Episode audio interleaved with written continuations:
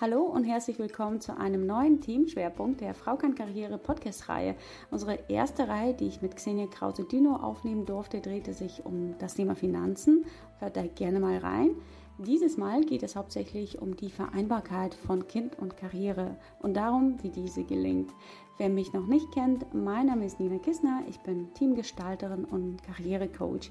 Nach einer 15-jährigen Berufserfahrung im Sales und Projektmanagement habe ich mich selbstständig gemacht und begleite Einzelpersonen und Teams auf ihrem ganz individuellen Weg zur High Performance. Ich selber habe drei Kinder und weiß deshalb nur allzu gut, was es doch für ein Balanceakt sein kann, Karriere und Familie gleichwertig zu leben. An meiner Seite darf ich die Luise Hanke begrüßen. Sie ist Gründerin vom Vereinbarkeitslab und einfach eine sehr bemerkenswerte Frau. Liebe Luisa, stell dich doch bitte mal kurz vor. Hallo, ich bin Luisa Hanke, Gründerin vom Vereinbarkeitslab, dem branchenübergreifenden Netzwerk für familienfreundliche Karrieren.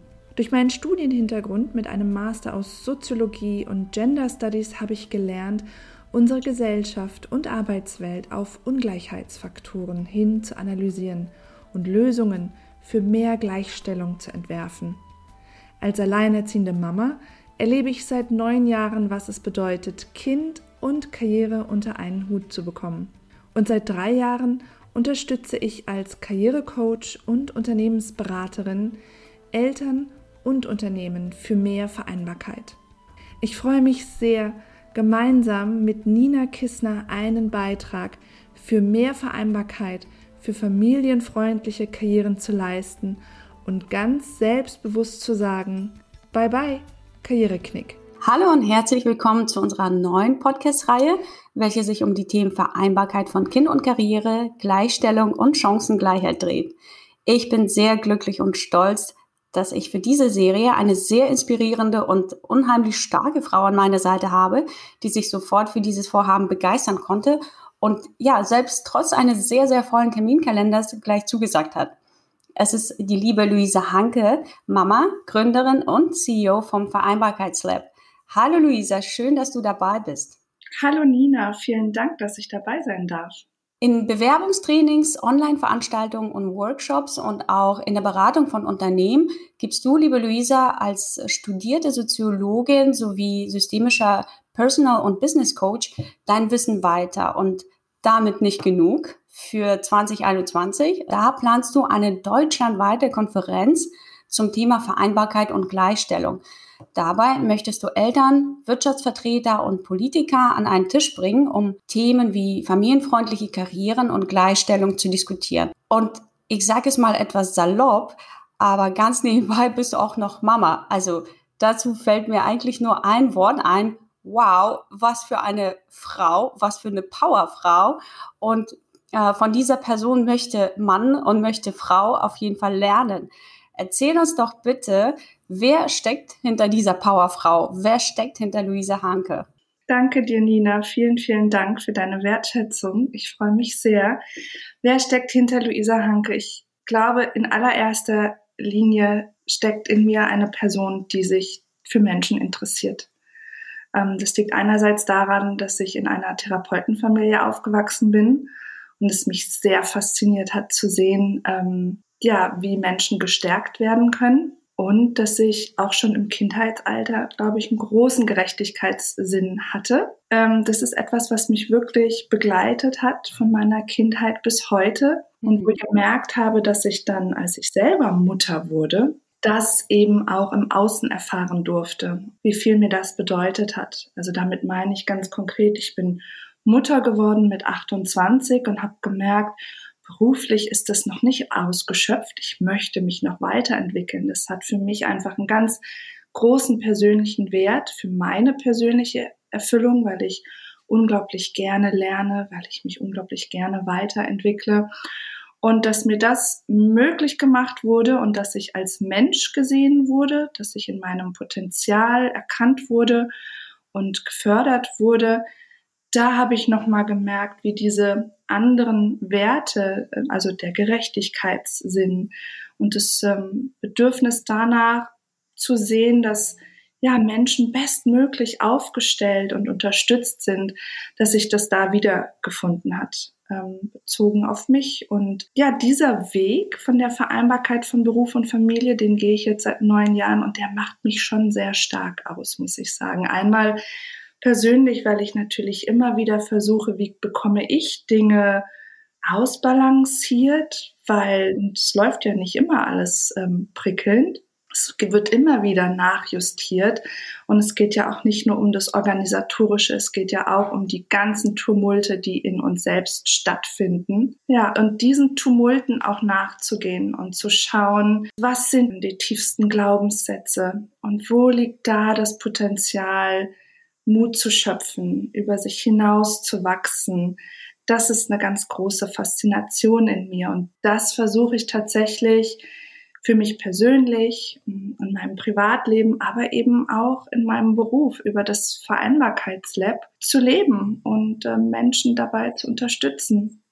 Ja, das hört man absolut raus, ne? diesen großen Wunsch, wirklich auch anderen zu helfen, anderen Wege aufzuzeigen, wie Vereinbarkeit gelingen kann und äh, was das wirklich ähm, auch für Unternehmen und Eltern für ein großes Geschenk sein kann, wenn man sich wirklich auf einer Ebene begegnet und wertschätzend miteinander umgeht und wirklich auch äh, seinen Fokus auf die Stärken des jeweils anderen legt, nicht wahr? Ich denke, das sind so die Motive, die wir beide irgendwo auch teilen. Das ist ja auch das, wo wir beide uns begegnet sind, weil wir da ähnlich denken. Das ist halt dieser große Wunsch nach, ey Leute, lass mal zusammen an einem Strang ziehen. In diesem Wir ist die eigentliche Kraft. Warum machen wir es uns gegenseitig so schwer, nicht wahr? Mhm. Ja. Ich finde dieses Wir auch ganz wertvoll, ähm, wenn ich ähm, durch meinen wissenschaftlichen Hintergrund ja auf das Thema Vereinbarkeit denke, dann weiß ich, die Strukturen, die aktuell herrschen, die sind herausfordernd für Familien, für Eltern, die Beruf und Familie gut zusammenbringen wollen. Und dann weiß ich, es, es braucht gewisse Rahmenbedingungen. Es braucht auch gewisse politische Entscheidungen. Es braucht einen Wandel in der Wirtschaft. Und diese rein analytische Seite bringt uns nicht weiter, wenn wir da nicht diesen Bogen schließen und in das Wir kommen und wo jeder einzelne Mensch, auch wenn die Rahmenbedingungen schwierig sind, wir hatten gerade gestern eine Diskussion darüber, in die Eigenverantwortung geht und sagt, was kann ich tun? Und in dem jeder einzelne Mensch bei sich selbst ansetzt und sagt, ich vertraue auf meine Selbstwirksamkeit, ich übernehme Verantwortung für mich und für mein Leben, so gut es geht, so können wir letztlich auch zu dem Wir kommen. Es geht nur über uns selbst.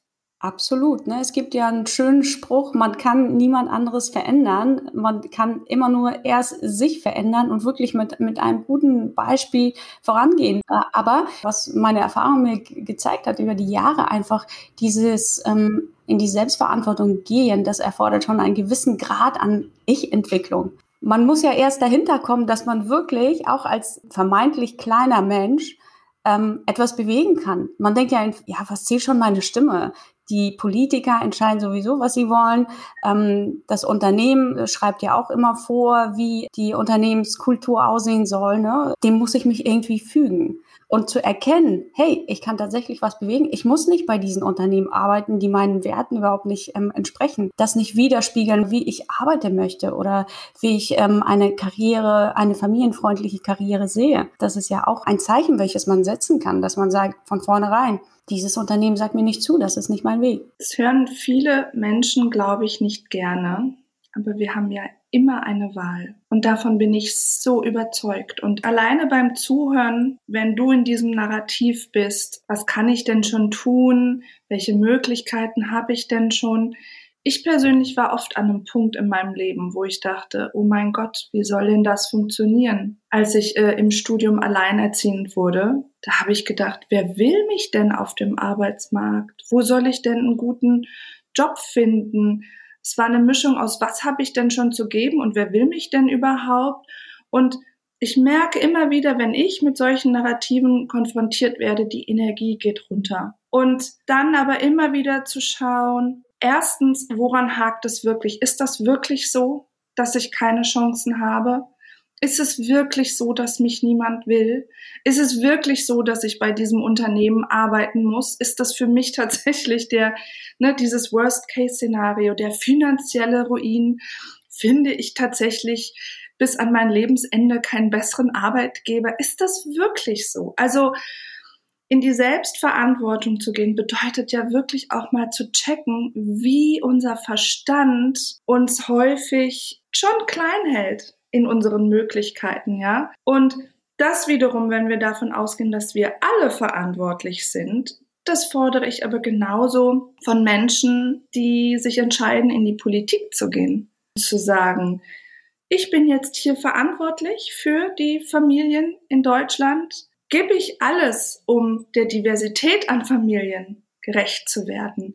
Also letztlich, wenn wir bei der Eigenverantwortung bleiben, und wir haben ja alle unsere unterschiedlichen individuellen beruflichen Wege, können wir da unser bestes Potenzial einbringen. Also darauf vertraue ich dann auch.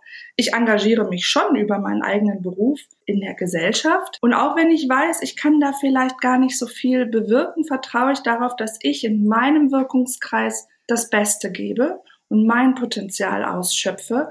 Und wir sind so gestrickt, wir sind meistens erstmal auf der limitierten Spur. Und wenn ich darauf vertraue, dann vertraue ich auch darauf, dass andere das tun. Absolut, da bin ich äh, vollkommen bei dir. Und äh, was würdest du den Menschen raten, die wirklich in dieser negativen Denkspirale aber stecken, ne? die tatsächlich ähm, der Meinung sind, wer will mich jetzt schon haben?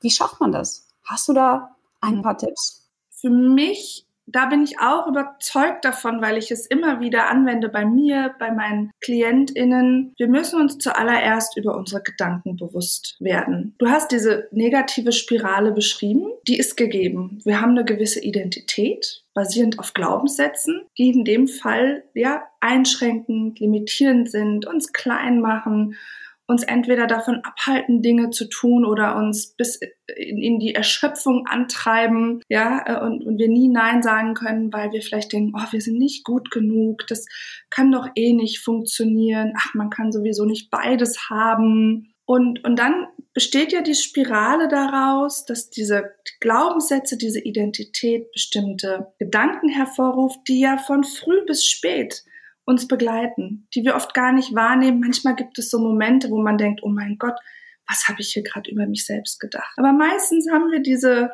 sag ich mal, erleuchtenden Momente gar nicht.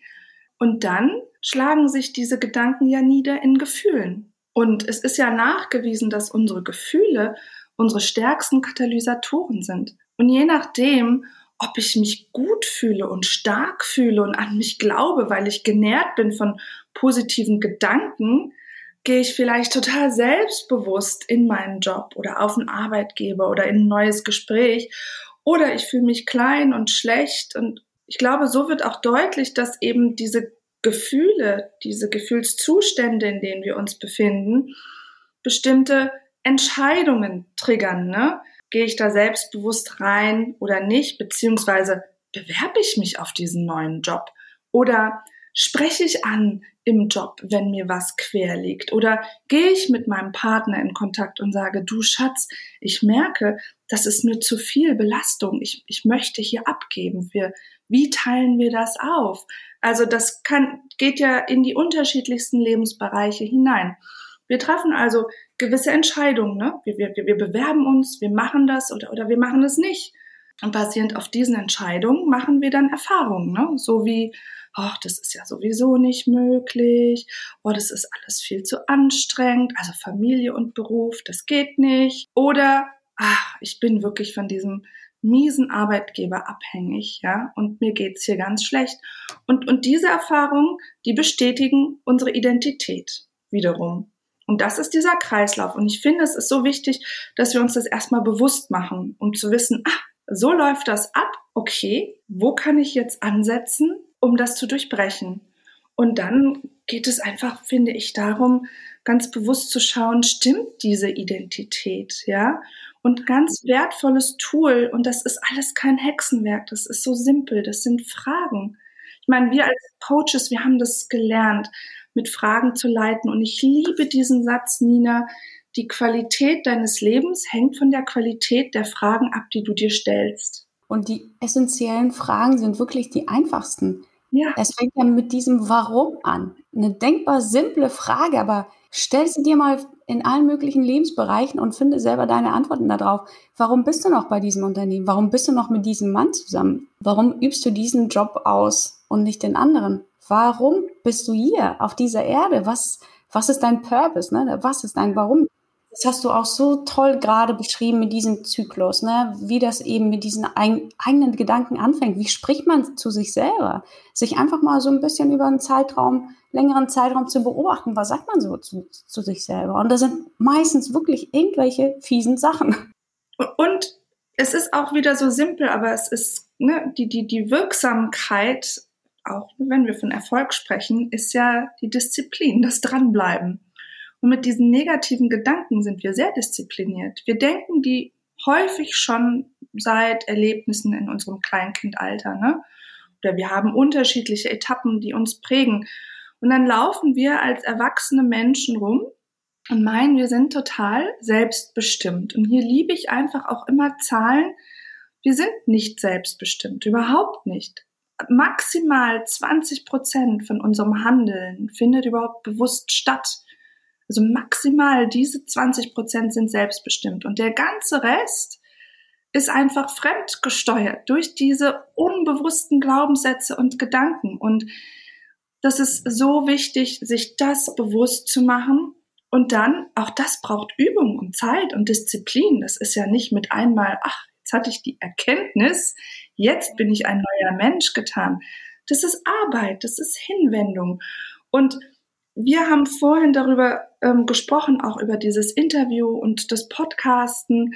Und ich hatte so lange unglaublich große Sprechangst, Nina. Ich hätte niemals mich äh, vor irgendein Publikum gestellt oder mich der Öffentlichkeit gezeigt. Und wortwörtlich waren das Sätze in meinem Kopf wie, Luisa, was mutest du deinem Gegenüber da überhaupt zu? Ja? Und oh mein Gott, was denken denn die anderen jetzt über dich?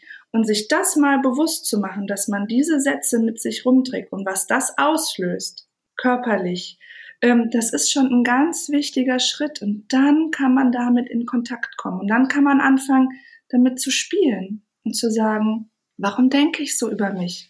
Möchte ich so über mich denken? Oder wie möchte ich denn stattdessen über mich denken? Oder ne, wenn mir eine Situation nicht mehr passt, ich fühle mich nicht wohl bei diesem Arbeitgeber, ich mag diesen Job nicht mehr, ja, was möchte ich denn stattdessen? Und wie kann ich das, was ich möchte, in mein Leben holen? Also ich finde, das sind so die grundlegenden, so, so ein grundlegender Blick auf den Umgang mit sich selbst, auf Fragen, die man sich stellen kann, die einen wirklich, wirklich weiterbringen. Absolut, das sehe ich genauso. Ähm, mich und ich denke auch unsere Zuhörer würde auch interessieren, du hast ja jetzt ähm, erwähnt, dass du diese Sprechangst hattest oder vor Publikum aufzutreten und mein Gott, vielleicht sage ich was Falsches und will das überhaupt jemand hören und äh, hat es überhaupt alles äh, Hand und Fuß etc. Das sind ja gewisse Herausforderungen, denen man begegnet und entweder man geht sie an oder man flüchtet, ja. Aber würdest du das als deine größte Herausforderung ähm, bezeichnen oder gab es noch weitere Herausforderungen in deinem Leben, an denen du wirklich gewachsen bist, weil das ist der einzige Weg. Also immer rein in die Angst, weil die Ängste, die man nicht angeht, ähm, die werden zu unserer Bremse letztendlich, ob wir es wollen oder nicht. Ja, die werden immer präsenter und letztlich führst du dann ein Leben, wo du am Ende vielleicht denkst, so, hm, naja, was wäre denn, wenn ich das doch mal ausprobiert hätte? Also meine wichtigsten Herausforderungen. Du hast mich ja mit der, mit der Frage vorbereitet und ich habe mir da nämlich Gedanken drüber gemacht und ich habe gemerkt, es sind so drei Felder, die ich beschreiben könnte. Es ist auf jeden Fall eine der größten Herausforderungen und auch in jeder Herausforderung habe ich gemerkt, steckte das größte Learning für mich. Das ist einmal eben diese Angst. Ich weiß, die basiert auf bestimmten Erfahrungen. Und ich habe diese Angst kennengelernt. Ich habe mich sehr lange als junge Frau an dieser Angst orientiert. Und es hat mich sehr viel Energie und sehr viel, also sehr viel Energie gekostet, sehr viel Stress ausgelöst. Und ähm, es hätte beinahe bedeutet, dass ich mir wirklich diesen Lebenstraum mit der Selbstständigkeit, mit dem Vereinbarkeitslab nicht erfülle, ähm, weil ich, ich hatte diese Idee, ich habe selbst gemerkt nach dem Studium in der Arbeitswelt, wie erfüllend es ist, wenn Vereinbarkeit funktioniert, weil es mir möglich gemacht wurde. Also das mhm. heißt, meine Motivation ist ja aus einer sehr positiven Erfahrung entstanden.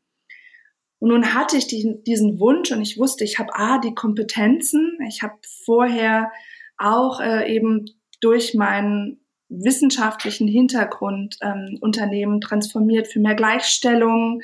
Ähm, ich habe ähm, Netzwerke geleitet und ähm, all das habe ich übertragen ein Stück weit auf meine Arbeit mit dem Vereinbarkeitslab. Ich wusste, ich kann mir die Kompetenzen als Coach aneignen. Ich wusste, das ist etwas, was ich unbedingt machen möchte, weil ich das von meinen Eltern kannte. Aber ich habe gedacht, ach ja, ich kann das alles auch irgendwie schön im Hintergrund machen. Ich muss mich gar nicht richtig zeigen.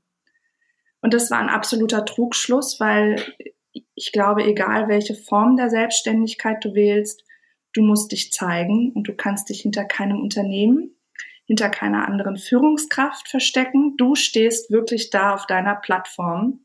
Ja. und das hat mir unglaublich große Angst gemacht. Ich hatte so viele Situationen, wo ich am liebsten rückwärts wieder rausgerannt wäre. Und ich habe vor allem gemerkt, meine Herausforderung auch im Thema in Hinblick auf die Angst, ich muss mich positionieren. Das heißt, ich muss sprechen ähm, auf Events, ähm, ähm, in, in Interviews. Ähm, ich muss auch schreiben. Ich hatte nicht nur Sprechangst, ich hatte auch immer das Gefühl, dass ich, was ich schreibe, ist nicht valide. Ich hatte unglaubliche Angst, was bedeutet, dass ich ungefähr drei, viermal so lange brauche, einen Text zu verfassen oder gebraucht habe wie andere Menschen. Und für mich war die Form des Umgangs mit dieser Angst, mich immer wieder bewusst mit dieser Angst auseinanderzusetzen. Das heißt, ich habe angefangen, ähm, jeden Tag Posts zu schreiben, Blogbeiträge zu schreiben. Ähm, mittlerweile verdiene ich mit Schreiben mein Geld, unter anderem. Und ich habe angefangen, vor zwei Jahren ein, ein Podcast zu starten. Also ich habe ein Training gemacht, ein Sprechtraining und habe dann meinen Podcast mit zehn Folgen gestartet, weil ich gesagt habe, wo muss ich nicht mehr sprechen? Das ist jetzt kein korrekter Satz, aber als in einem Podcast. Ja.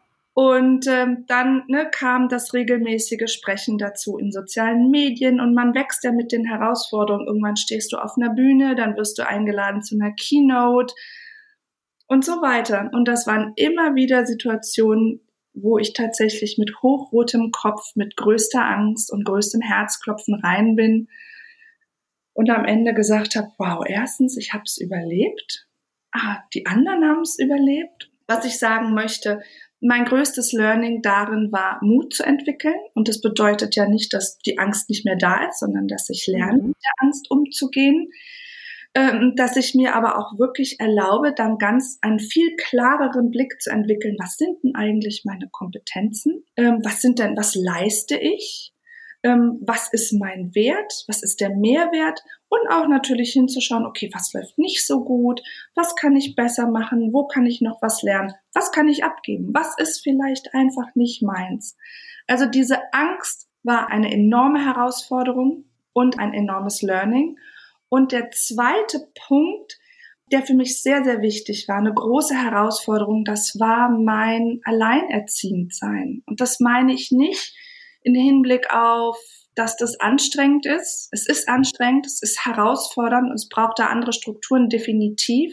Aber was ich gelernt habe, ist, ähm, was ich für Rollenbilder verinnerlicht hatte. Ich wollte immer eine große Familie, ich wollte immer viele Kinder. Jetzt habe ich ein Kind und für mich war ganz klar, dass ich zwar mich beruflich entwickeln möchte und studieren möchte und lernen möchte, aber dass sobald Familie da ist, ich das zurückstecke weil der Mann ist der Hauptverdiener. Und ich, ich bin gut mit meinen sozialen Kompetenzen zu Hause, für die Familie. Und da habe ich mich wohlgefühlt, da hatte ich keine Angst. Das war meine Comfortzone. Und dann wurde ich alleinerziehend und auf einmal habe ich gemerkt, ich muss meinen Wert als Frau neu definieren. Also nicht mehr nur meine Wertigkeit als Frau an der Seite eines Mannes. Es war ein schmerzhafter Prozess, Mhm. Dann musste ich mir erlauben, Familienoberhaupt zu werden. Also diese Rolle einzunehmen von, ich bin hier die Entscheiderin, ich bin hier, die alle Fäden zusammenhält. Ich bin hier die, die die Weisheit irgendwie in der ne, Familie hat, die, die, die sowohl reflektiert als auch ins Machen geht. Und das war, glaube ich, die größte Herausforderung. Ich bin die Hauptverdienerin. Ich muss mich dieser Arbeitswelt stellen. Ich muss mich meinen Ängsten stellen. Ich muss gut und erfolgreich wirtschaften. Ich muss auch einen gewissen Gewinn rausbringen, um diese immensen Fixkosten, um meine Familie zu ernähren. Und das meine ich auch wieder nicht in dem Sinne, dass das ein Hassel ist, das hinzukriegen, sondern diese Rolle einzunehmen. Und was habe ich da angehaftet an diesem, und also an dieser, und da bin ich nicht stolz drauf, an dieser Idee, ah, wenn da jetzt ein Mann noch an meiner Seite wäre, dann wäre ich doch abgesichert. Ich bin nicht frei von diesen Vorstellungen. Und das zu merken über die letzten Jahre, boah, das war meine größte Herausforderung. Das hat mich viel Wut gekostet, viele Tränen, viel Selbstmitleid und letztlich immer wieder, okay, jetzt mal Butter bei der Fische. Was muss ich machen und was bringe ich mit? Und dann wieder zu lernen, ey, wie viel kann ich überhaupt? Und dann als dritten Punkt die Disziplin zu entwickeln. Ist auch so ein Thema, was, glaube ich, so ein Begriff, was viele gar nicht so mögen, aber Disziplin sowohl, was so das alltägliche organisatorische angeht, aber viel mehr wirklich so ein Disziplin im Sinne von Self-Leadership, so ein Bewusstsein darüber zu entwickeln, was brauche ich, um mich hier weiterzubringen, um weiter dran zu bleiben? Was brauche ich, um mich wieder in meine Kraft zu bringen? Das waren meine drei größten, ich sag mal, Lernfelder. Das ist unheimlich inspirierend und äh, wenn man sich da so anhört, dann weiß man eigentlich auch schon, dass dich so schnell nichts mehr aus der Bahn werfen kann, weil du bist so gestärkt innen drin, in dir selber. Du ruhst in dir selber. Du weißt, was du brauchst. Du weißt, wer du bist, wofür du einstehst. Äh, du weißt, was du möchtest und äh, du gehst einfach deinen Weg. Und ähm, ich finde, diese, dieser Fokus auf sich selbst ist so unheimlich wichtig. Und das ist das, was wir anfangs schon hatten. Man muss sich die Zeit dafür nehmen. Das ist ein Lernprozess und der ist, der ist auch nie zu Ende weil es kommen neue Eindrücke auf uns zu. Es kommt Corona beispielsweise. Man muss sich wieder neu organisieren, auch innerhalb der Familie, aber auch was macht es mit mir selber, ja? Und das ging mir auch nicht anders jetzt ähm, in, in den letzten Wochen und Monaten, gerade auch wenn man selbstständig ist. Man steht dann plötzlich vor anderen Herausforderungen, wenn dann Aufträge wegfallen. Und was macht es mit mir? Bin ich nur etwas wert, wenn ich viele Aufträge habe und verdiene? Oder was bin ich noch wert, wenn plötzlich gar nichts mehr reinkommt? Was macht es mit mir? Vielen, vielen Dank für diesen Einblick, liebe Luisa, und auch für deine Offenheit. Und ähm, es bringt mich äh, zu, zu der letzten Frage, auf die wir in der zweiten Folge natürlich im Detail eingehen möchten. Wann kam denn dieser entscheidende Gedanke, vermutlich bist du irgendwann morgens aufgewacht und hast gesagt, so, und heute mache ich mich selbstständig und heute gründe ich das Vereinbarkeitslab und werde vielen, vielen Eltern und auch Unternehmen vermitteln, wie Vereinbarkeit funktioniert, was so die Voraussetzungen sind, was das Setting sein müsste, was die Politik und auch die Wirtschaft dafür tun müssten, wer die Akteure sind, die dazu beitragen können, dass letztendlich alle als Gewinner daraus gehen. Wann war dieser Tag? Es war ein doch schleichender Prozess, aber es gab diesen einen Moment, der mich wirklich schlagartig mit dem Thema Vereinbarkeit verbunden hat und der mich schlagartig auch mit diesem Wunsch verbunden hat, etwas zurückzugeben. Das war wirklich, ich habe äh, in meinem Studium, in meinem Masterstudium, das ich mit Kind gemacht habe, wirklich gut schon genetzwerkt und wurde dann ja als äh, ja, junges Talent äh, abgeworben direkt von der Uni in den Beruf und die wussten, dass ich alleinerziehend bin. Ich habe das immer transparent gemacht und die wollten mich und dann hatte ich den Vertrag schon unterschrieben und wir waren im Onboarding-Gespräch. Meine Chefin sagte, so Frau Hanke, was brauchen Sie denn, um hier so richtig abzuliefern, aber so, dass es Ihnen als Alleinerziehende gut geht. Und das war für mich so ein transformativer Moment. Also ich war von Sekunde eins an war ich Feuer und Flamme. Ich war sowieso schon begeistert, ja, von diesem Job. Aber das hat, ähm, ich glaube, eine Loyalität, ein Commitment bei mir ausgelöst, was ähm, schwer zu toppen ist. Und bis heute weiß diese Chefin, die kann voll und ganz auf mich zählen. Die kann mich jederzeit kontaktieren. Und das hat aber auch sofort in mir diesen Wunsch ausgelöst. Ich weiß noch, ähm, dass ich gedacht habe, ich wünschte mir, alle Eltern hätten so einen Moment dieses universelle Gefühl von angenommen sein. was gerade in der Arbeitswelt ja überhaupt nicht selbstverständlich ist. Das ist, glaube ich, das, womit wir am meisten strugglen. Auf jeden Fall war das dieser Moment, wo ich gesagt habe, ich wünschte, alle Eltern könnten das erfahren. Und das hat mich von Tag eins an begleitet. Und erstmal nur so eine Form von Mensch, das, was ich hier alles mache, von meinem Studienhintergrund, was ich hier in, in meinem Job mache, diese Aussicht auf Coaching, das formte sich relativ schnell. Und dann habe ich aber drei Jahre später, als das Projekt ausgelaufen war und ich gemerkt habe, ich bin an einem neuen Punkt, ich möchte mich dann nochmal neu orientieren, habe ich gesagt, so jetzt Coaching soll es auf jeden Fall sein, weil ich will Menschen bestärken. Und es war auch sofort klar, es soll die Arbeit mit Eltern und Unternehmen sein. Und das kam dann 2018 mit diesem Entschluss. Ich weiß jetzt, was ich alles mitbringe. Ich weiß, was ich will. Das soll es sein. Und dann bin ich 2018 den Schritt gegangen in die Selbstständigkeit und ähm, habe das dann immer wieder weiterentwickelt der erste Moment lag tatsächlich in diesem Gespräch. Das kann ich so gut verstehen. Ich kam in den Genuss und das ist, das muss man einfach auch so sagen. Das ist keine Selbstverständlichkeit. Leider immer noch nicht. Und das ist, glaube ich, das, wo wir beide hinwollen und so viele andere Frauen und Männer auch, dass ich die gleiche Frage gestellt bekommen habe. Und das war ebenfalls eine Frau.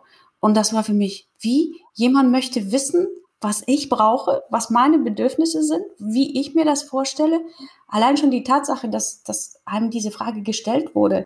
Ich habe noch gar nicht gewusst, was ich da verdienen werde, so nach dem Motto. Aber sie hatte mich schon sofort gecatcht, allein schon mit dieser Frage. Und das war auch für mich sehr, sehr inspirierend. Deswegen konnte ich das gerade sehr, sehr gut nachvollziehen, was du beschrieben hast. Und was seitdem passiert ist bei dir, und deinem Team seit 2018, seit dem Jahr der Gründung. Das erzählst du uns hoffentlich ein bisschen im Detail in Folge Nummer zwei. Da freue ich mich schon sehr drauf. Bis ganz bald. Danke, bis bald.